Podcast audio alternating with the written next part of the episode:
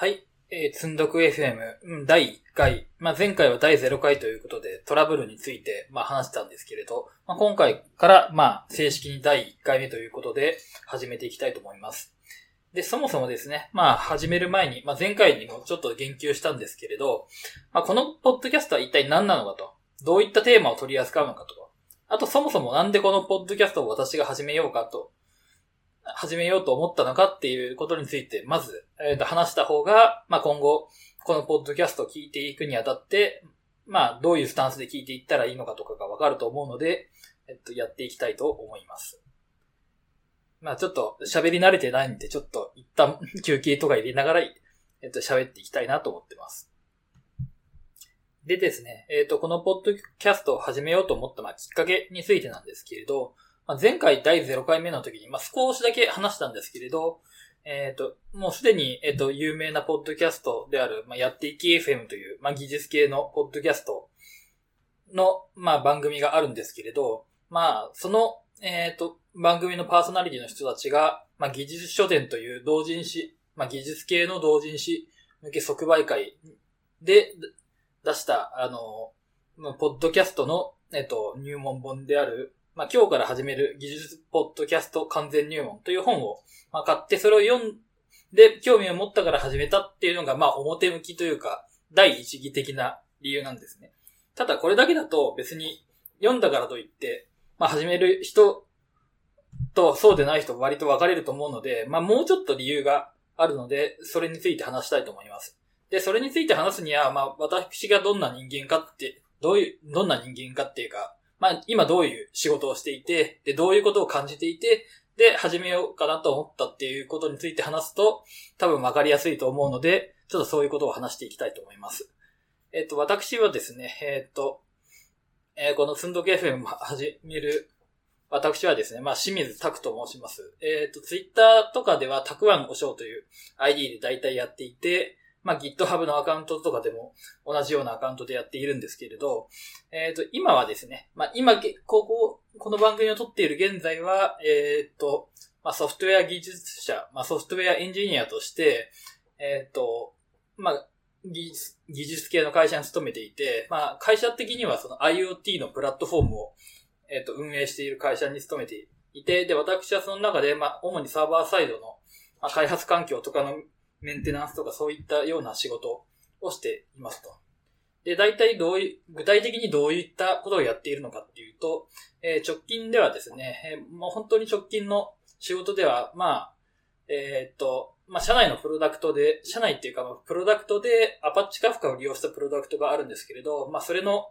設定に関して、まあ、ちょっと、えーっと、動きが想定通りじゃないというところがあるので、その想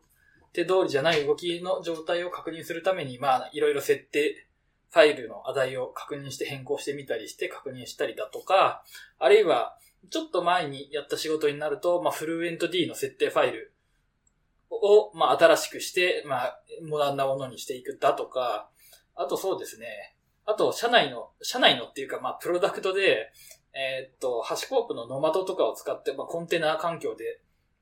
動かしているプロダクトが割とあるんですけれど、まあ、その、ノマドとかでデプロイとか、まあ実行を、まあ、管理するような、ね、えっ、と、技術スタックを、の環境意識を作るっていうような仕事をなんか、まあ、人手が足りないせいもあってですね、えっ、と、私が担当ししたりとか、そういうことを最近はしてましたね。まあ、ちょっと前になると、まあ、アンシブルのスクリプト見たりだとか、まあ、今日ちょっと話そうかなと思うんですけれど、えっ、と、まあ、社内で OpenSSL を使った、えっ、と、検証環境、検証環境っていうか、検証するような環境で、まあ、ちょっと、今まで OpenSSL じゃなかったところを OpenSSL にして、まあ、ちょっとそこでなんか、楽にするっていったようなことをしてたりしています。はい。で、まあ、要するにそういった感じで、まあちょっとプログラマーというよりかは、まあ、現実的にはそのオペレーションエンジニアより、まあ実際ですね、えっ、と、会社の肩書き的には、えっ、と、表向きの肩書き的には DevOps エンジニアという枠で、えっ、と、採用されているわけじゃなくて、今募集を受けている中だとそれに相当するような、えっ、と、立ち位置で、えっ、と、仕事をしていますと。まあそうですね。だからプログラムを現在はバリバリ書くというわけではなくて、えっ、と、まあ、そういった設定ファイルだとか、まあ、設定の状態だとか、まあ、ログを見ておかしいところを突き止めて、まあ、なんかエラーが出てる原因を突き止めたりだとか、まあ、大体ザビックスとかグラファナとかの、えっ、と、画面を見て、まあ、アラートが来たらど、何が起こってるのかなとかを見るとか、そんな感じの仕事を最近はしてるっていう感じですね。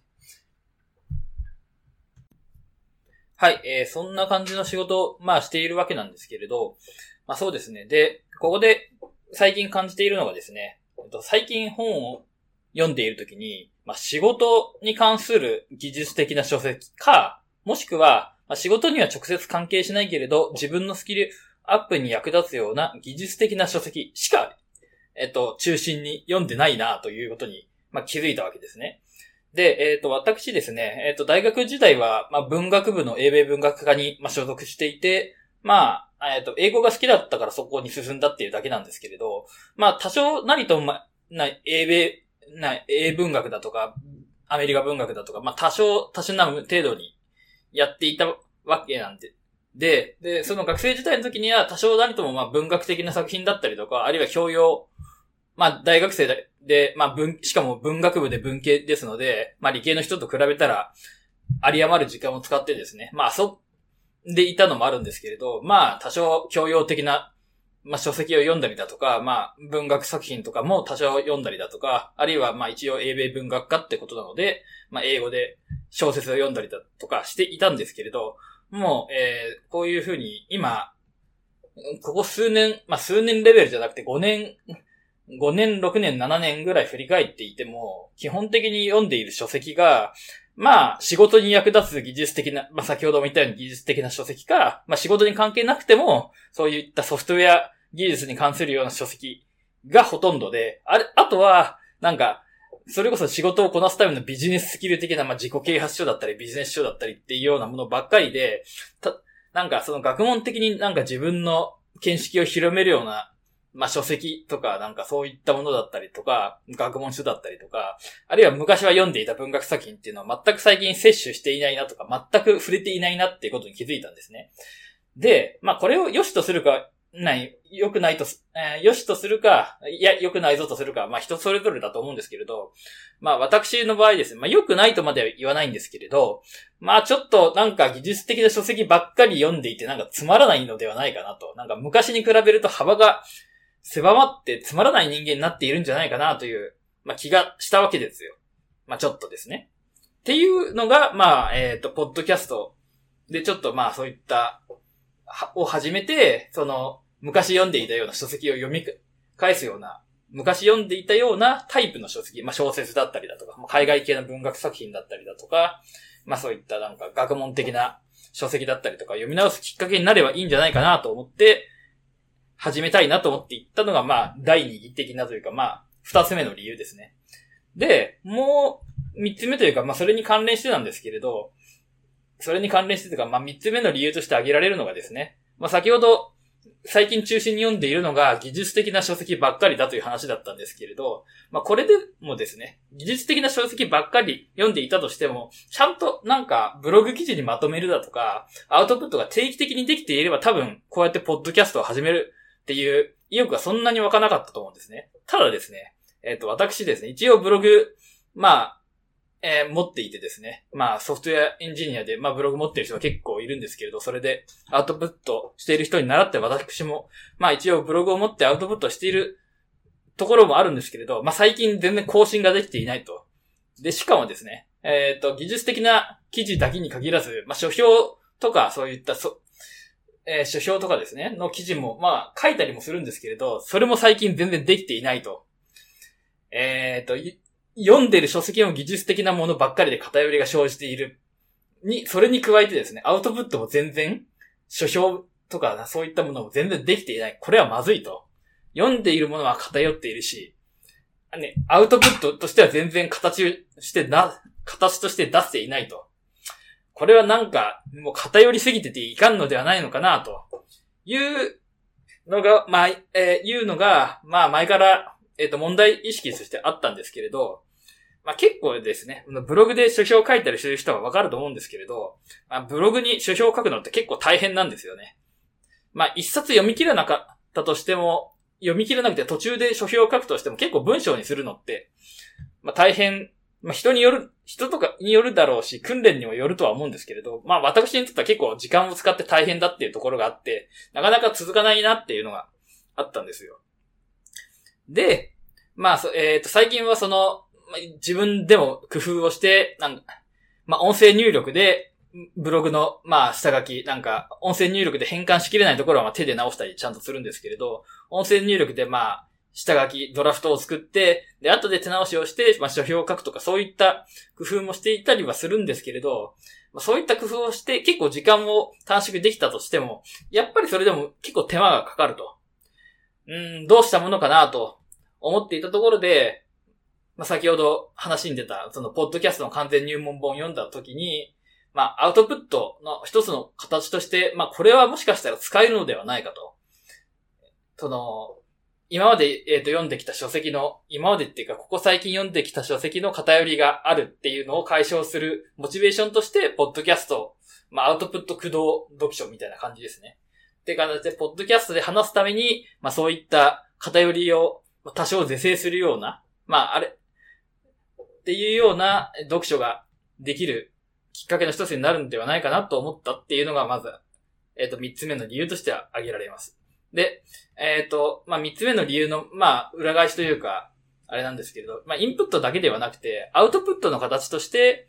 えっ、ー、と、まず、えっ、とですね、先ほどブログに書評を書くのが大変だって話をしたんですけれど、まあ、書評を書く前に、まずこう言って、えっ、と、まあ、誰にともなく、このポッドキャストで、まあ、自分が最近読んだ本について、読み途中でもいいから、なんか、何かしらこういったものを読んでいますと。で、まあ、ここら辺が面白いとか、あれ面白そうだとか、まあ、こういったことが気になってちょっと買ってみて、今読んでる最中ですとかっていったことを話すだけでも結構、えー、っと、まあ、えー、っと、テディベア、というか、だ、テディベアメソッドみたいな感じで、えー、っと、まあ、自分が今、この本に対してどういうことを考えていたか、実はこういうことを考えていたんだっていうのを、えっ、と、まあ、言葉にして発するっていうことに関し、言葉にして発するっていうことで、まあ、ちゃんと明確化、自分の考えが明確化できて、で、それが、ちゃんと固まったら書評として、うまく、えっ、ー、と、形に、えっ、ー、と、あれですね、文字情報にしてテキストにして起こして形にするっていうことの助けになるんじゃないかなというのが、要するにアウトプットを楽にする。アウトプット。えっ、ー、と、ブログ記事に書評として、えっ、と、まあ、完璧っていうかその、整ったものを出す前の、前の、まあ、ドラフトというか下書きというか、まあ、第一歩として、ポッドキャストで、えっ、と、は、音声情報として、ちょっと話して、どういったことを感じているかっていうのは、まあ、不完全でもいいから、ちょっと話してみて、えー、やってみるっていうのが、まあ、一つアウトプットを、なんか、えっ、ー、と、円滑にする、ね、一つのいい仕組みとして、ポッドキャストを利用できるのではないかなっていうのが、まあ、そうですね。三つ目の理由の、まあ、表裏みたいな感じであります。インプットの、まあ、偏りの改善と、まあ、アウトプット、アウトプットのタイプを変えて、まあ、アウトプットの、まあ、質というかな、頻度を多くして、えっ、ー、と、停滞を少なくする、みたいな形。まあ、この三つの理由ですね。まず一つ目が、まあ、最近、えー、三つ、そうですね。あの、今の仕事が技術書系で、あれしてると。三つじゃないかな。二つかな。えー、えー、と、技術書ばっかりで小説読まなくなってインプットが偏っていると。で、えっ、と、で、それを是正したいっていうインプット的なものと、で、ブログに書評を書くのが大変だなと。で、アウトプットが文章だから大変なんじゃないのかなってことで、音声としてアウトプットのタイプを変えてみると楽なんじゃないかなというのが、まあ、二つ目の理由。まあ、こんな感じで、えっ、ー、と、ポッドキャスト始めようかなって思った、え理由ですね。あ、そうだ。今、ちょうど、えっと、思い出しました。えっと、三つですね。あの、一つ目は、まず、まあ、技術、ポッドキャスト完全入門という本、本を読んで、同人誌を読んで、なんかやりたいなというのが一つ芽生えたっていうのが一つ。で、二つ目が、まあ、仕事的にはソフトウェア技術やっていて、技術書ばっかり読んでいる最近を見直して、えー、ちょっと、インプットの偏りが是正できるように、ポッドキャストでアウトプットを駆動、駆動読書的な形で是正できるのではないかという目論みがあるっていうのが二つ目。で、三つ目が、えっ、ー、と、ブログに書評を書くの大変なんで、えっ、ー、と、音声でアウトプットするっていうアウトプットのタイプを変えることで、まあ、アウトプットの円滑、円滑な、円滑化を図る。というのが三つ目の理由。まあ、この三つですね。はい。っていうのが、まあ、ポッドキャスト始めようと思ったきっかけです。これが全部。じゃあそんな感じでですね、まあアウトプットの円滑化だったり、まあインプットの偏りを是正したいっていう、まあのがモチベーションで、まあこれを始めているんですけれど、じゃあ具体的にこのポッドキャストでどういうことを扱っていくかについて、まあこれから話します。で、まあ、えっ、ー、と、最、まあ、どこかでも述べた、まあ、前回も述べたし、今回でも最初の方に述べたかとは思うんですけれど、まあ、この番組のタイトル名は、まあ、積んどく FM ということで、まあ、そこからもわかるように、まあ、一応テーマとしては積んどくというものをテーマにして、えー、ポッドキャストの番組のテーマとしてやっていきたいなと思って。じゃあ具体的にどういうことなのかっていうと、まあ、先ほど言った目的のようにですね、まあ、今まで読んで、えー、っと、まあ、インプットの偏りがあるだとか、まあ、アウトプットできてないなってことから察せられるようにですね、私結構積んどくの本がいっぱいあるんですよ。まあ、それは技術系の書籍もそうなんですけれど、まあ、今までちょっと読んでおきたいなって言った、えー、まあ、小説だったりなんとかも割とあっていてですね。まあ、この前ちょっとなんかリストアップしたら結構ですね、意識してないだけで結構ですね、買ったまま読んでいない本が割とあって、うん、これはちょっともったいないなっていうことで、まあ、それを解消するための、まあ、意気込みをえ意気込みを、まあ、形にした番組名にした方がいいのではないかということで、つんどく FM という、まあ、番組名にしました。で、まあ、これはですね、まあ、えっ、ー、と、最初の方に述べた、えっ、ー、と、やっていき FM さんの、まあ、技術系同人誌の、まあ、今日から始める技術ポッドキャスト完全入門の中にですね、まあ、あなたに合ったテーマを、だったかな？えっ、ー、と、ちょっとちゃんとしタイトルはちょっと今、確認するんですけれど、まあ、第5章ですかね。えっ、ー、と、同人誌版の方で私今見てるんですけれど、第5章のポッドキャストを続けようという、まあ、こ、まあ、章立ての中にですね、の、まあ、第2項ですかね。第2項に、えっ、ー、と、あらゆる問題の解決は、解決策は、まあ、継続であると。えっ、ー、と、ちょっと第2項はどれかな？どれかな？えっ、ー、と、今。あらゆる問題の解決策は継続ということで、まあ、自分の継続できるようなテーマ設定をしようということで、まあ、5の3、継続のためにあなたに合ったテーマ設定をしようというのを、まあ、割と読んでいて、で、それでじゃあ自分にとって、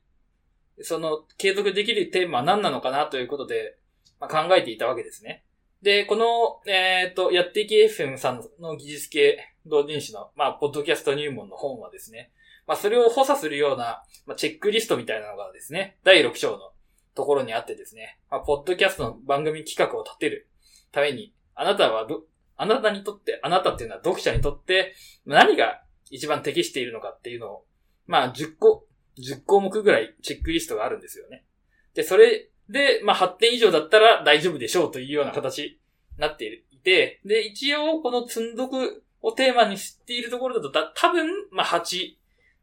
ぐらいは取れるんじゃないかなというところだと思ったので、私これをテーマにしてやっています。で、まあ、テーマ、テーマって言ってる、で、結局どういうことをやりたいかっていうと、まあ、積んどくを解消するというのがテーマです。で、何の積んどくかっていうと、私が積んでる本ですね。まあ、えっ、ー、と、私、まあ、昔はそれなりに本を読んでいたつもりなので、まあ他人がどういう本を読んでいるのかを聞くのも結構好きなので、まあそういう番組が技術系の、の番組としてあ、技術系？技術系っていうか、まあソフトウェア技術者がどういう本を読んでいて、まあ、技術系書籍に限らず、どういう本を読んでいて、どういうことを考えているかっていうのを結構見たり読んだり、え聞いたりするの結構好きなタイプなんで、まあそういうポッドキャスト系の番組が一つぐらいあってもいいんじゃないかなと。私が把握している限りでは、まあ単発でそういう書評、書評っていうか書籍の感想だったりっていうのはあったとしても、まあポッドキャストのテーマ自体にまあ積んどこを解消するだとか、そういったものは全くなさそうだったので、ちょっとテーマとしては、まあ新規性もあっていいのではないかと。で、何より自分が一番適している。自分のモチベーション的にも、まあ、寸読を解消したいというモチベーション的にも適しているので、ちょうどこのテーマがいいんじゃないかな、というのがありました。あと何より、まあ、積んどく FM っていう、まあ、語呂が割と個人的には、ぴったりしっくりきたなっていうのと、あと単純に FM ドメインがそこで空いていた。他は結構埋まっていたんですけれど、まあ、あれですね、結構、ドットコム、積んどく .com とか積んどく .net とか見たんですけれど、結構更新されてなかったりしたので、じゃあこれは別に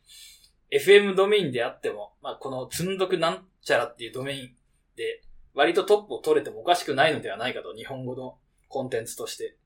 という、ちょっと、なんか事前調査もあって、まあ、積んどくをテーマにした書籍、まあ、積んどくを解消するっていうことを目的に、目的？まあ、目的っていうか、まあ、積んど、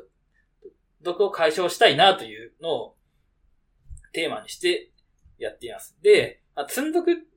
をテーマにして、なんか書籍だけを対象にすると、まあ、結構後が辛いと思うんですよね。まあ、皆さんもご存知っていうか、本を読む人はご存知の通り、まあ、よほど速読技術とかを身につけていない限りは、結構ですね、この技術、まあ、技術系じゃないですね。本って読むの結構時間かかるんですよ。で、私結構読むのそんなに早い方ではないので、まあ、えっ、ー、と、こういった、なんか、積んどこを解消するためのものとして、なんか、いくら読み始めたとか、なんか途中のものを OK だというふうにルール規定をしていたとしても、結構、えっ、ー、と、定期的に書籍だけに限定して話をするっていうのは結構、多分途中でネタ切れで厳しいものがあると思うので、まあ、えっ、ー、とですね。一応メインは書籍的なもの。まあ、書籍、えー、あれですね。書籍の、まあ、書評だったり読書感想を中心にしたいんですけれど、えー、っとですね、したいんですけれど、まあ、書籍に限らず、なんか積んでいるもの、まあ、やり残していたことだとか、あれ、なんか、こういった新しいことを始めたいだけどやってないなっていうことだったりとか、あるいは単純にですね、もっと、あれすれば積んでる映画だとか、まあ、アニメだとか、まあ、ドラマだとか、漫画だとか、いった、そういったなんか文字、的、ストばかりの文字だけの本じゃなくて、そういった別の本だったりだとか、漫画だったりとか、まあ他の、他のメディアでもいいんですよね。えー、っと、まあ映画だったり、なんかそういった映像作品だったり、あるいはなんか習い事でもいいんですけれど、あるいはなんか人生のにおけるイベントでもいいんですけれど、まあそういったことでもなんか積んでるもの、やり残していたことを解消するっていうテーマ、まあ、ま積んどくに積んどく、ある意味積んどくですよね。ある意味積んどくみたいなテーマに沿っていれば、まあ、あ、それは、この番組の扱う対象としていいんじゃないかということで、やっていきたいと。で一応、えっ、ー、とね、一言で、なんかこの、説明すると、一応、えー、サイトのところにも書いているんですけれど、えっ、ー、と、主に技術系書籍の書評や感想を中心に、積んどくしていたものを魚に話題を展開するラジオ。ということなので、まあ、積んどくっぽいものだったら何でもいいと。いうような感じにしていくつもりです。まあ、できる限り、まあ、書籍。もともとの、えっ、ー、と、目的は、私が今積んでいる書籍とかを、まあ、消化したかったり、あるいはまあ、インプットの語りを是正したいっていうのがあるので、まあ、そこからなるべく離れないような形で、まあ、書評とかを、書評とか読書感想を中心にしてやっていきたいと思ってます。で、えー、っと、まあ、今日ちょっとなんかもういろいろ、なんか設定とか、えー、っと、配信の結構手間がかかっちゃったりしたところで、具体的な、じゃあ次、えっと、これ、次、えっと、実際に、まあ、こういう本読んだことがありますだとか、っていう話をしたかったんですけれど、まあ、ちょっとそこまでいかなそうないので、まあ、第2回で実際に具体的な、まあ、えっ、と、書籍の中身、これ読んで、こ、これがここ良かったんですよ、とか、これちょっとこういうところがいいと思うんで、みんなも読んでみるといいんじゃないかな、的な話ができたらいいかなと思ってます。で、で今後、で、今後継続していくにあたって、まあ今のところ、まあ絶対じゃないんですけど、今暫定的に考えているルールみたいなものが、まあ、えーと、まあ二つかな？二つぐらいありますっていうのを話したいと思います。で、まず一つは、まあ最初から結構言ってる、最初っていうか、まあ何回かこの、今回の中で言ってるんですけれど、まず一つ目は、まあ、な、生煮えな、えー、っと、状態で OK だと。で、読み途中の書籍だろうが、あるいはこれ、まだ読み始めてないけど、これから読むつもりだぐらいのものでもいいので、そういう状態だったとしてもいいということにする。番組で取り扱っていいことにするっていうのが第一つ目ですね。で、なんでこれ入れてかっていうと、入れたかっていうと、まあ私がもともとブログで書評でなかなか書評とかアウトプットできてないって言った理由が、まず本一冊全部読んでからやろうとしていて、まあ、結構挫折してるってことが多いので、まあ、こういう音声メディア、ポッドキャストみたいな、まあ、えっ、ー、と、収録自体は、まあ、比較的気軽にできるっていうメディアで、いちいち完璧にやろうとしていると、せっかくの、なんかその気軽さっていうものが失われてしまうので、まあ、それだったら、まずここだ、別に、もう、それこそ仮に読んでいなくて、本屋で見かけたぐらいの状態だったとしても、ちょっと扱ってみる。なんか、ことで、なんか、きっかけになる。自分の中で読むきっかけだとか、読むドライブになるのでいいんじゃないかなということで、ちょっとハードルを下げるという意味で、まあ、生によき完璧を目指さない。と、読み途中だろうが、読んでいなかろうが、まあ、使っていいことでするっていうことにしたいと思ってます。で、えっ、ー、と、二つ目のルールがですね、二つ目のルール、ああ、書いて、ああ、ちょっと、書いてないな、書いてないな。ああ、ありました、ありました。二つ目のルールが、ちょっと、今手元のメモを修正しながら、やるんですけれど、えっ、ー、と、実はですね、まあ台本みたいなものを作りながらやっていて、こんな、なんか結構噛んだりしているんですけれど、二つ目のルール的にはですね、えー、ありました。まあ一つ目が、さっき言ったように、まあ途中だろうが OK。で、二つ目がですね、まあ近しい人の書籍はできる限り扱わないようにする。っていうのがあります。えー、で、具体的にどういうことかっていうと、まあ私、その、結構 IT 系の勉強会とか、なんか、参加していたりすると、そこで結構技術系の書籍だったら結構、もう普通に執筆していたり、結構本を出してる人と結構知り合いになったりすることがあるんですけど、とかいるんですけれど、まあ、そういった人たちの書籍を、えっ、ー、と、扱うのはなるべく避ける。なるべく直接の知人じゃないように、知人じゃない書籍を扱うか、全くえっ、ー、と、知らない人の書籍をできる限り優先して扱うっていうのを二つ目のルールにしたいと思ってます。で、なんでこれ入れたいかっていうと、単純にですね、まあ、個人的になんかステマっぽくなってしまう。秋。えー、ステマっぽくなってしまうっていうのが一つと、まあ、二つ目がですね、手心を多分、無意識に加えちゃうと思うんですよね。なんかいいことしか言わないとか、まあ、悪いこと言わないとか、そういったことがあるので、まあ、えっ、ー、と、そういったことがあると、なんか、個人的に、なんか、実際の実例で、なんかそういうようなことが、かん、個人的に、えっ、と、近いところで感じると、え、それ、なんか、ちょっと、友人だからってなんかいい書評してない？ちょっと思ったりするような黒いタイプの人間なんで私は、そういうことやるぐらいだったらまあ扱わない方がいいかなっていう。で、仮に扱うんだとしたらもう本当にとてもいい書籍で、でそういった、まあ、近しい人でなんか評価が緩まろうが、まあ、緩い状態で判定したとしても、それを補ってあまりあるほどいい書籍だったら多分紹介すると思います。というか、まあなんか、これから紹介要点なんかそういうやつが一冊、今の現時点であるんですけれど、まあそういう感じでやっていきたいと思うので、なるべく知り合いの書籍はえっ、と、優先度下げて扱わないようにして、他の知らない人の書籍を扱うようにすると。まあ、技術系以外の書籍だったら、まあ、知り合い、そんな本を出してる人ってほとんど知り合いいない、つかいないので、まあ大丈夫だと思うんですけど、まあ技術系の書籍に関しては、割と結構知り合いが本書いてたりするので、なるべくよほどのことがない限り、よほどのクオリティじゃない限りは扱わないようにしたいなと個人的には思ってるので、それが二つ目のルールですと。えー、で、ですね、えっ、ー、と、三つ目のルールは何だったかなというと、はい、で、三つ目の、えっ、ー、と、えっ、ー、と、ルール的なものとしてはですね、まあ、えっ、と、紹介する書籍のパターン3パターンぐらい考えていて、これま絶対ではないんですけれど、まあ今のところ枠組みとして、まあこれから挙げる3つのパターンで、えっ、ー、と書籍を扱っていきたいなと思ってます。えっ、ー、と3つのパターン。で、まあ1つの番組内でど、何パターン、まあ何種類のパターンの書籍を扱うかは、その番組によって変わるとは思うんですけれど、まあなんとなくフレームワーク的に、えっ、ー、と用意していった方が、個人的には分かりやすいので、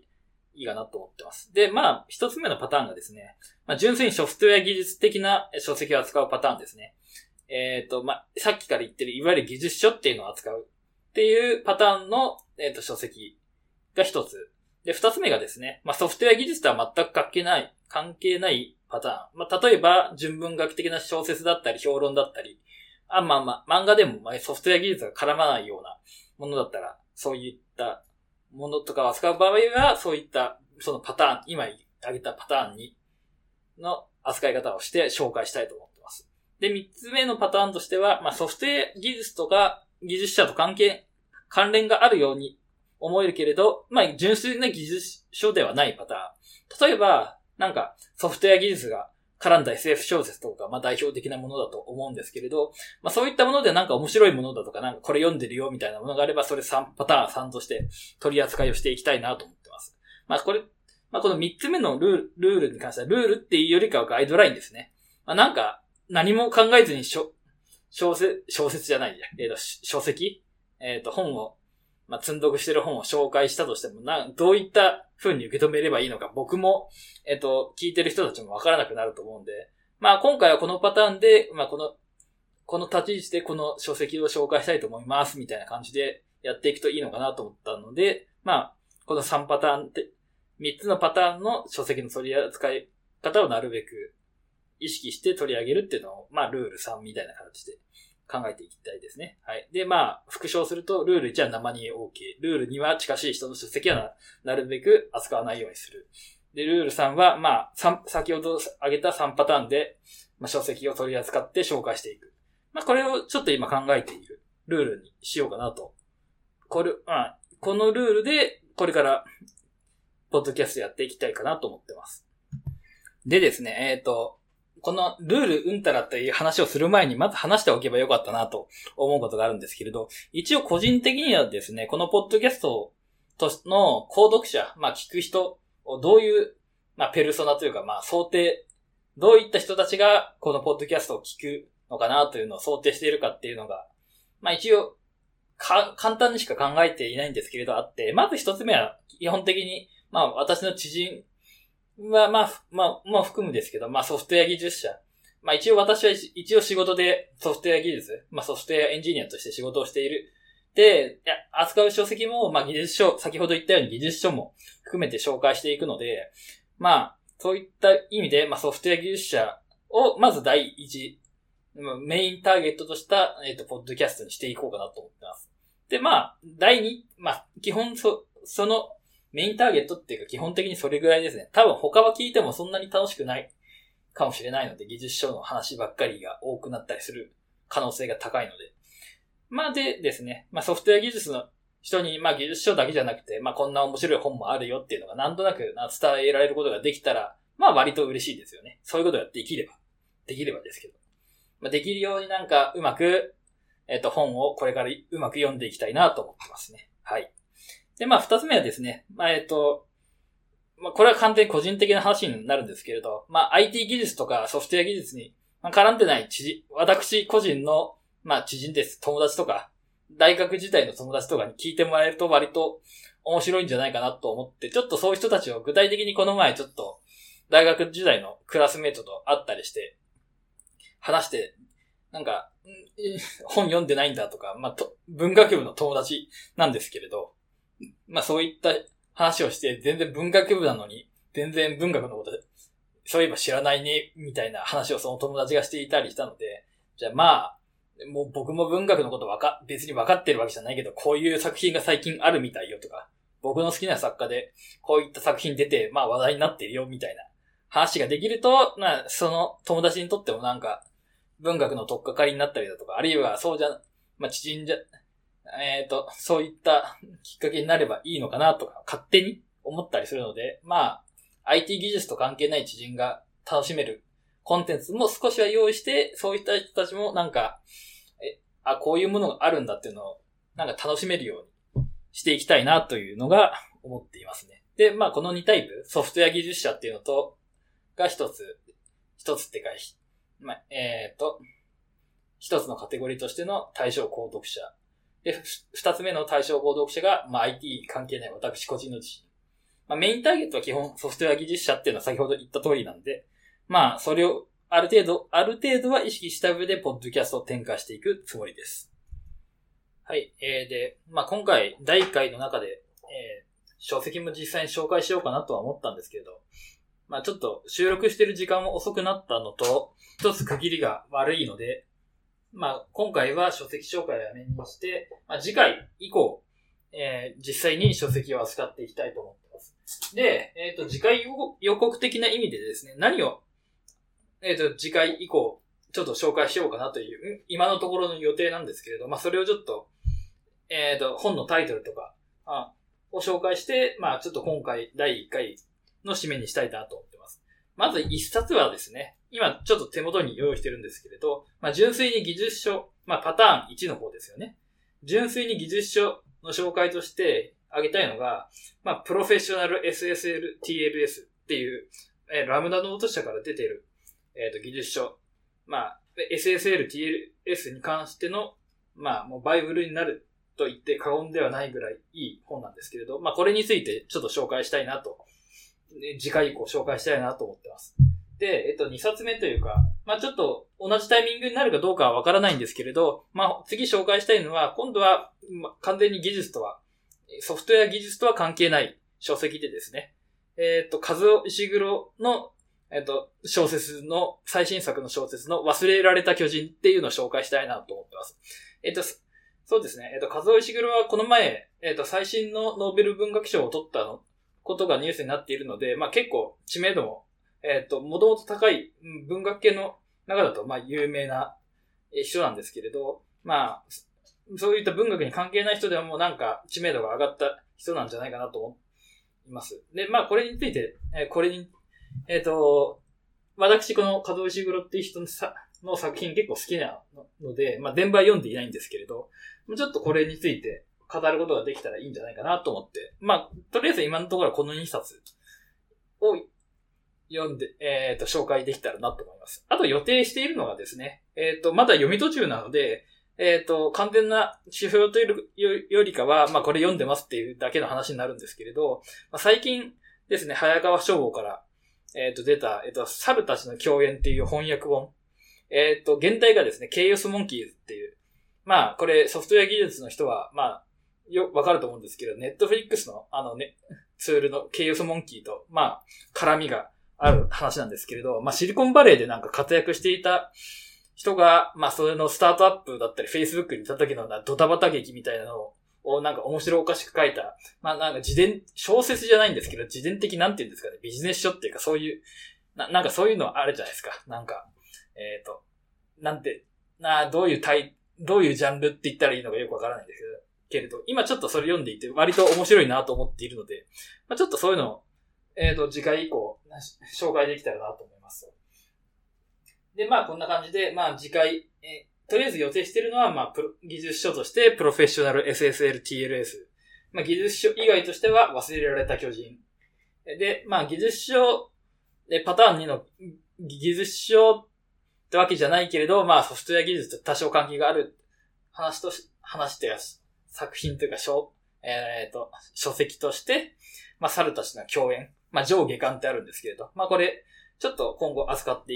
いこうかなというのが今のところの考えです。まあ、次回以降もなんか、もし時間があれば聞いてもらえればなと思います。では今回で、えー、今回でじゃない。これで第1回の、えっと配信は終わりにしたいと思います。ありがとうございました。